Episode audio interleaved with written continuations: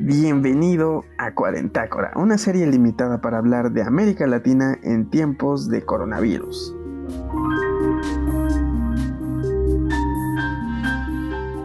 En el episodio de hoy vamos a hablar acerca de cubrebocas, también en algunas regiones se les llama mascarillas, porque podemos usar la lógica común y colocárnoslos como mejor podamos, pero tiene su chiste o si no pueden acabar infectándonos con lo mismo que estamos tratando de evitar. Y para darnos asesoría nos visita el invitado padrino de este programa, nuestro médico de cabecera, Isaac Cholico. ¿Cómo te va Isaac? Bastante bien, bastante bien. ¿Qué tal ustedes? Pues ya ves aquí siguiendo a tope con estos programas que siempre nos hace ilusión tener invitados, discutir los temas y sobre todo pues darle información eh, a la gente. Y sobre todo en este programa pues creo que bastantes personas ya lo hemos vivido. En muchas zonas de vital importancia se nos está requiriendo portar un cubrebocas para poder entrar. Ya lo comentamos el programa pasado, el súper es un claro ejemplo, algunos bancos también, y es a la vez algo contraproducente, ya que hace rato habíamos escuchado que si no estabas enfermo, pues no era necesario usarlo. Así que pues queremos abrir con esta pregunta muy importante para ti, Isaac. Eh, ¿Qué tan acertada es esta medida de precaución? Pues bueno, eh, desde un inicio, cuando empezó la pandemia, en lo que es China, en la provincia de Wuhan, cuando se fue yendo hacia las provincias de Wuhan, de Beijing, de Pekín, etcétera, ya se había propuesto desde un inicio el uso de cubrebocas. De hecho, en los primeros comunicados de la OMS que se habían arrojado, los primeros comunicados, estamos hablando de más o menos 10 de enero, 11 de enero, mencionaba el uso del cubrebocas. Ahora bien, hay algunos lugares donde se dice que el cubrebocas no debería de usarse, otros donde sí. El punto es de que el uso del cubrebocas sí es bueno siempre y cuando lo sepas usar. Si no lo sabes usar, al contrario, es contraproducente porque tú mismo te vas a acabar infectando. Entonces, hay que ver varios factores para saber si usarlo o no usarlo. Perfecto, sí, es que eh, hemos estado escuchando que es una medida de prevención que se debe de aplicar en nuestro día a día, pero ahora coméntanos, ¿cuándo nos enfrentamos a sacar un cubrebocas del el empaque? ¿Cuál es la manera correcta de hacerlo sin contaminarlo? Pues de mira, realmente, o sea, hay una forma para, para ponerte el cubrebocas, o sea, y debemos de tener en cuenta varias cosas antes que esto. Número uno es qué cubrebocas nos va a servir. Ahorita los que están muy de moda, que tú puedes ir a la calle, en los semáforos, en los centros comerciales, ver a las personas inclusive que lo tienen, es el cubrebocas o la mascarilla de tela, el cual no tiene ninguna eficacia, o los cubrebocas normales delgaditos. Los que tienen una eficacia dependiendo para qué lo quieras, si es para proteger o para proteger de evitar infectar a una persona o protegerte para evitar que tú te infectes, tenemos la diferencia de lo que son las mascarillas plisadas, los cubrebocas de, doble o de triple capa, las mascarillas quirúrgicas, los N95 que son los más sonados con o sin filtro de carbono activado, los PPF1, PPF2, PPF3. Ahora bien, ¿qué es lo que tienes que hacer cuando tú te vas a poner cubrebocas, sea cual sea? Antes de ponerte la mascarilla, eh, te tienes que lavar las manos con algún desinfectante a vaso de, alcohol, eh, por lo general con el alcohol isopropílico, pero lo más efectivo siempre va a ser con agua y con jabón. Eh, pero menciono lo del alcohol, ¿por qué? Porque en la calle tú tienes más fácil acceso a tener tu propia botellita de alcohol que tener un baño que tenga agua y jabón. Y pues eso sería lo principal, tener una higiene adecuada y ya después pues la forma de ponértelo va a ser muchísimo muy diferente, pero para sacarlo sin contaminarlo no como tal no es, sino es sacarlo con el sumo cuidado de lavarte primero manos. Mm, excelente. Y bueno, ahora, mm, suponiendo que tenemos un cubrebocas de los comunes, los de toda la vida, estos que son de color azul, blanco, en algunos casos negro, que tienen este resorte para ajustárnoslo, eh, ¿cuál es la forma correcta para ponérnoslo? Bueno, hay que ver que hay dos tipos de cubrebocas de los comunes, los que tienen las ligas, por así decirlo, que se ponen detrás de la oreja, o las que rodean la cabeza hacia lo que sería eh, el occipucio, la parte más prominente del hueso occipital, que en la nuca y sobre el cuello, ¿no? Ves que hay unos que tienen unas ligas más grandes que otras. Entonces lo ideal para ponerte ese tipo de cubrebocas, pues es una vez que ya tienes tu lavado de manos, lo colocas ya sin tocar por lo que vaya dentro de, bueno, lo que vaya a tener contacto con tu cara, ya no lo tocas, sino por fuera. Y este, si es hacia las orejas, pues simplemente lo pones detrás de las orejas y ya.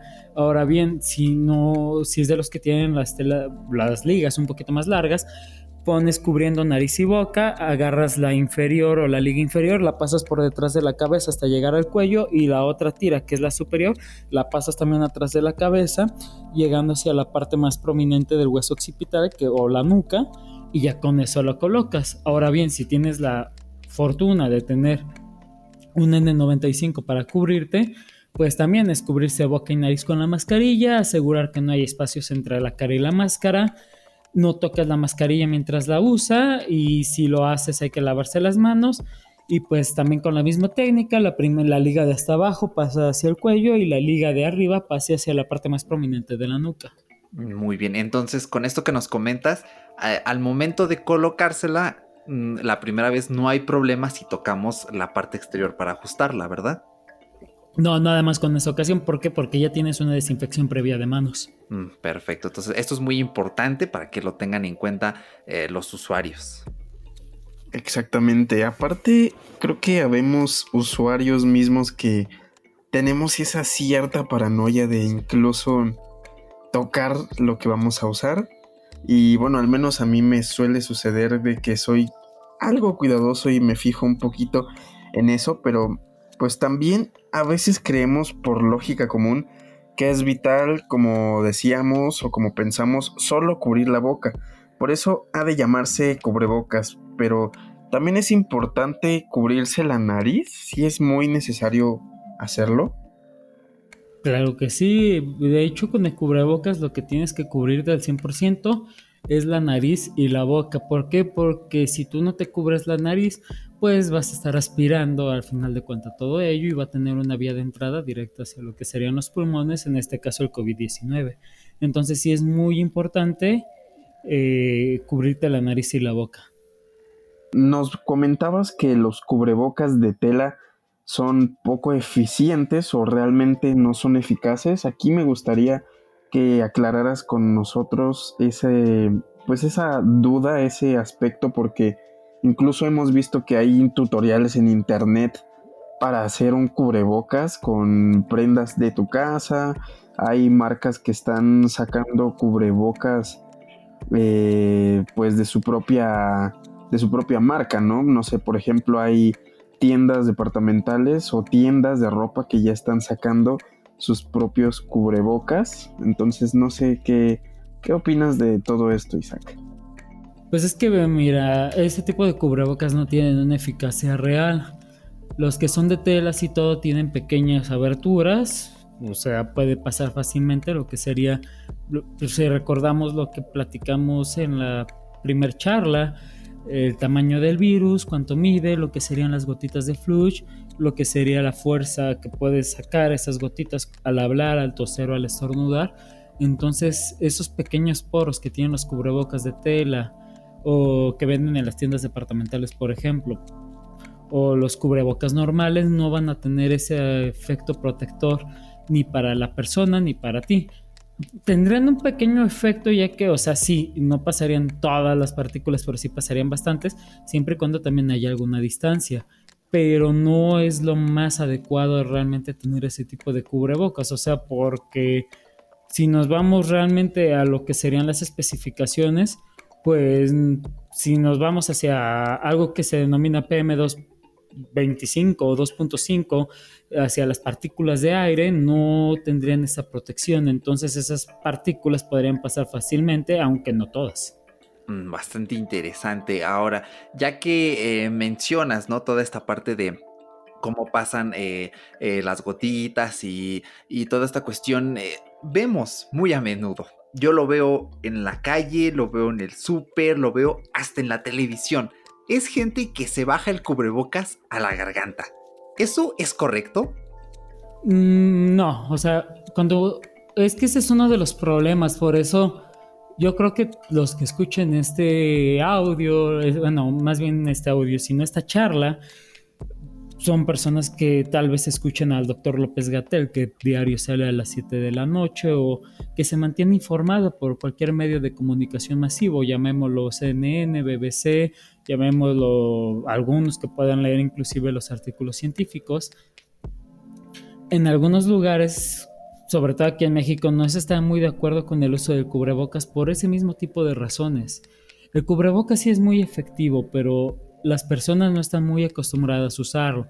Por ejemplo, en mi experiencia, cuando yo uso el cubrebocas a mí ya no me molesta ni me incomoda, lo he usado durante mucho tiempo. Desde que estaba en la preparatoria como técnico laboratorista clínico todo el tiempo con el cubrebocas, pues te vas acostumbrando pero las personas que de nuevo, eh, personas nuevas que jamás lo habían usado empiezan a utilizarlo, les empieza a dar que la comezón, que la irritación, que se me metió el pelito, que tal y tal, entonces empiezan a tocarse el cubrebocas, empiezan a bajárselo, se lo empiezan a quitar y ellos mismos se están contaminando, entonces es incorrecto tener el cubrebocas en la garganta. Lo correcto es te lavas tus manos, te pones el cubrebocas y una vez que te pusiste el cubrebocas, te dejas el cubrebocas por el resto del tiempo y dependiendo del cubrebocas que tenga, el tiempo que dura, porque no todos los cubrebocas duran lo mismo. Hay algunos que duran 8 horas, otros 4 horas, otros 2 horas, otros media hora, dependiendo. Entonces, eso de tener la garganta es por lo que muchas veces se recomendaba de no usarlo tanto porque la gente se va a infectar muchísimo más si se lo está tocando y bajándoselo que el no tenerlo inclusive. Muy bien. Y obviamente si hay una forma correcta de, de ponernos los cubrebocas, debe de haber una forma pues correcta también para quitárnoslo. ¿Cómo le hacemos? Pues para quitársela, número uno, hay que lavarse las manos nuevamente. Siempre que tú vayas a tocar la mascarilla, por la razón que sea, hay que lavarse las manos. Ajá, entonces al momento que tú te la vas a quitar, número uno, te lavas las manos con tu base de alcohol o lo mejor con agua y con jabón. Y cuando te quitas la mascarilla, te la quitas por detrás. En este caso ya no vas a tocar la parte delantera de la mascarilla.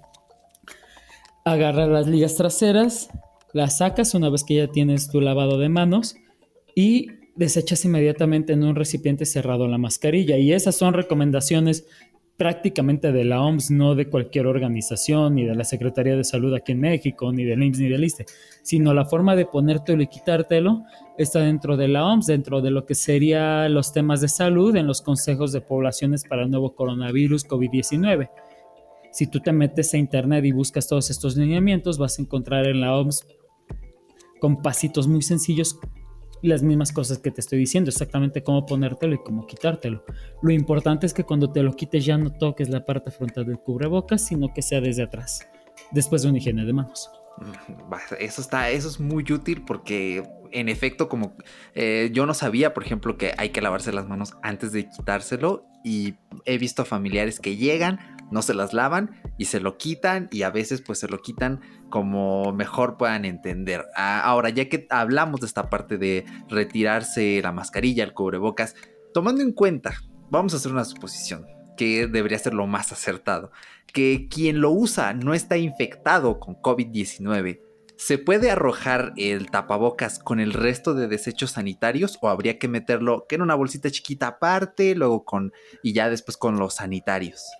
Si realmente podemos testificar que la persona no está infectada de COVID-19, pues cómo vas a arrojar el tapabocas a los desechos sanitarios, se puede siempre y cuando esté dentro de un recipiente cerrado. En un recipiente cerrado te puedes referir desde lo más básico, una bolsa tipo Ziploc, sin o cualquier botecito de rosca en el que lo puedas meter. Lo ideal sería de que pues si tú lo estás usando y estás en la calle hay probabilidad de que la persona que está a tu lado pudiera tener el COVID-19, ya que como lo comentamos en la primera charla, hay personas que pasan hasta 21 días asintomáticos antes de presentar el primer síntoma y en ese tiempo pueden contagiar.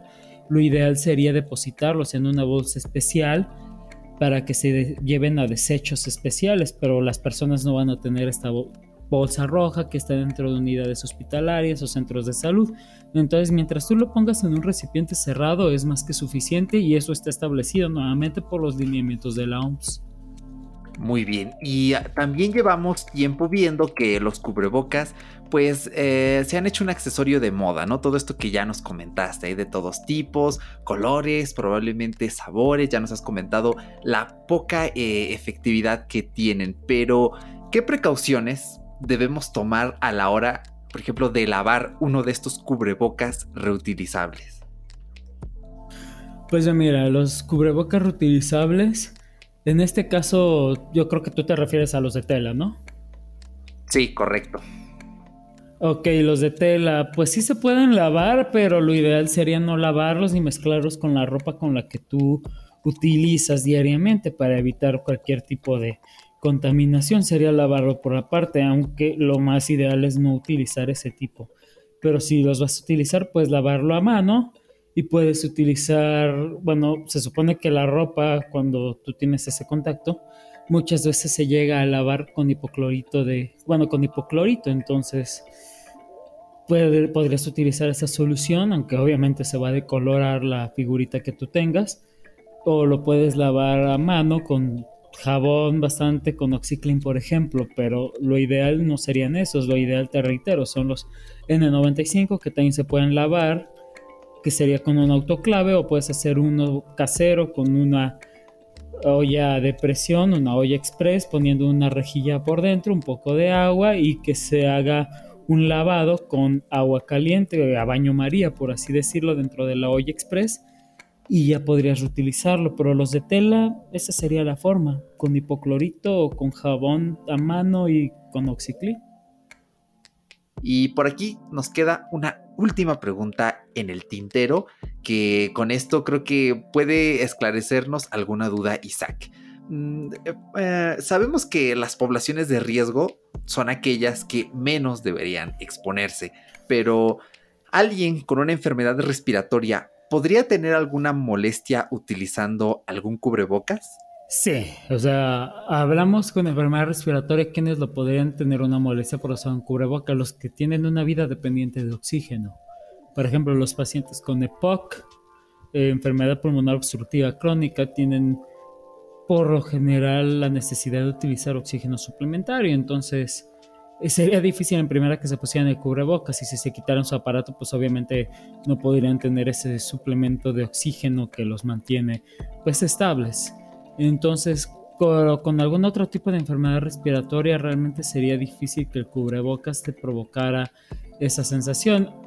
Aunque sí, puede haber casos en los que sí las personas se sientan incómodas, inclusive sin tener enfermedades respiratorias. Por ejemplo, enfermedades con algún problema mental, eh, personas con problemas psicológicos podrían tener esa asociación hacia algo claustrofóbico, por ejemplo pero lo de la molestia tendríamos que personificar esas molestias, saber este, persona por persona, no podemos generalizar un contexto amplio. Muy bien, pues parece que llegamos al final del episodio, Isaac. Nuevamente, mil gracias por estar aquí. Siempre es un honor que nos estés acompañando. Y pues, en serio, muchísimas gracias y es una, no sé, es un agradecimiento para ti y muy general para el ámbito médico, de medicina y todo esto, porque nosotros, eh, los mortales, por así decirlo, la gente que no estamos en el ámbito medicinal, estamos, entre comillas, descansando o trabajando en casa, y la gente como Isaac, que está eh, pues trabajando en, pues en las clínicas, en todos estos sitios, arriesgando su vida, pues es muy de héroes, muy de admirarse y es una labor súper, súper importante. Y creo que a mí me llega un pensamiento, creo que algo curioso. Yo me imagino que algún niño que esté viviendo en este momento esta situación del COVID-19, a lo mejor va a decir, cuando crezca yo quiero ser doctor para que algún niño o alguien no se encuentra en la situación en la que yo me encontré en algún momento. Entonces creo que puede ser incluso un poco inspiracional. Entonces, muchísimas gracias Isaac y gracias a toda la gente que llegue a escuchar este podcast. y a la gente que pues se dedique o que se dedica al ámbito medicinal y estar detrás de todo esto, muy, siguiéndole mucho los pasos a todo esto. También muchas gracias y mucha, mucha, mucha fuerza. Vale, muchísimas gracias. Y ya saben, estamos en contacto para lo que se necesite. Sí, claro que sí. Sí, muy importante toda la anotación que que realiza Paco. Siempre agradecerte, Isaac, porque es información muy valiosa y yo quiero eh, incitar al oyente a que comparte este episodio porque creo que es algo que a todos nos concierne, de verdad. Yo cuando voy al banco veo a los cajeros, a las personas, no a las máquinas, no a los ATM, sino a las personas que te atienden, que a veces traen el cubrebocas y no se cubren la nariz. por la calle me tocó ver a un señor también, iba cruzando y traía la nariz expuesta, así que de verdad, oyentes, necesitamos que esta información llegue a todas las personas posibles porque esto es una situación que obviamente depende de todos. Así que, pues, nuevamente, mil gracias Isaac. Eh, la información siempre viene bien a quienes nos escuchan porque eso hace la diferencia. Y para ti, oyente, recuerda que puedes seguirnos en Instagram como arroba podcast y enterarte por adelantado de los temas que trataremos. Pero sobre todo, lo más importante, puedes dejarnos tu opinión sobre el episodio de la semana, enviarnos retroalimentación para seguir mejorando el podcast o sugerencias de aquellos temas que te inquietan y quisieras que te ayudáramos a aclarar. Gracias y nos escuchamos hasta el siguiente programa.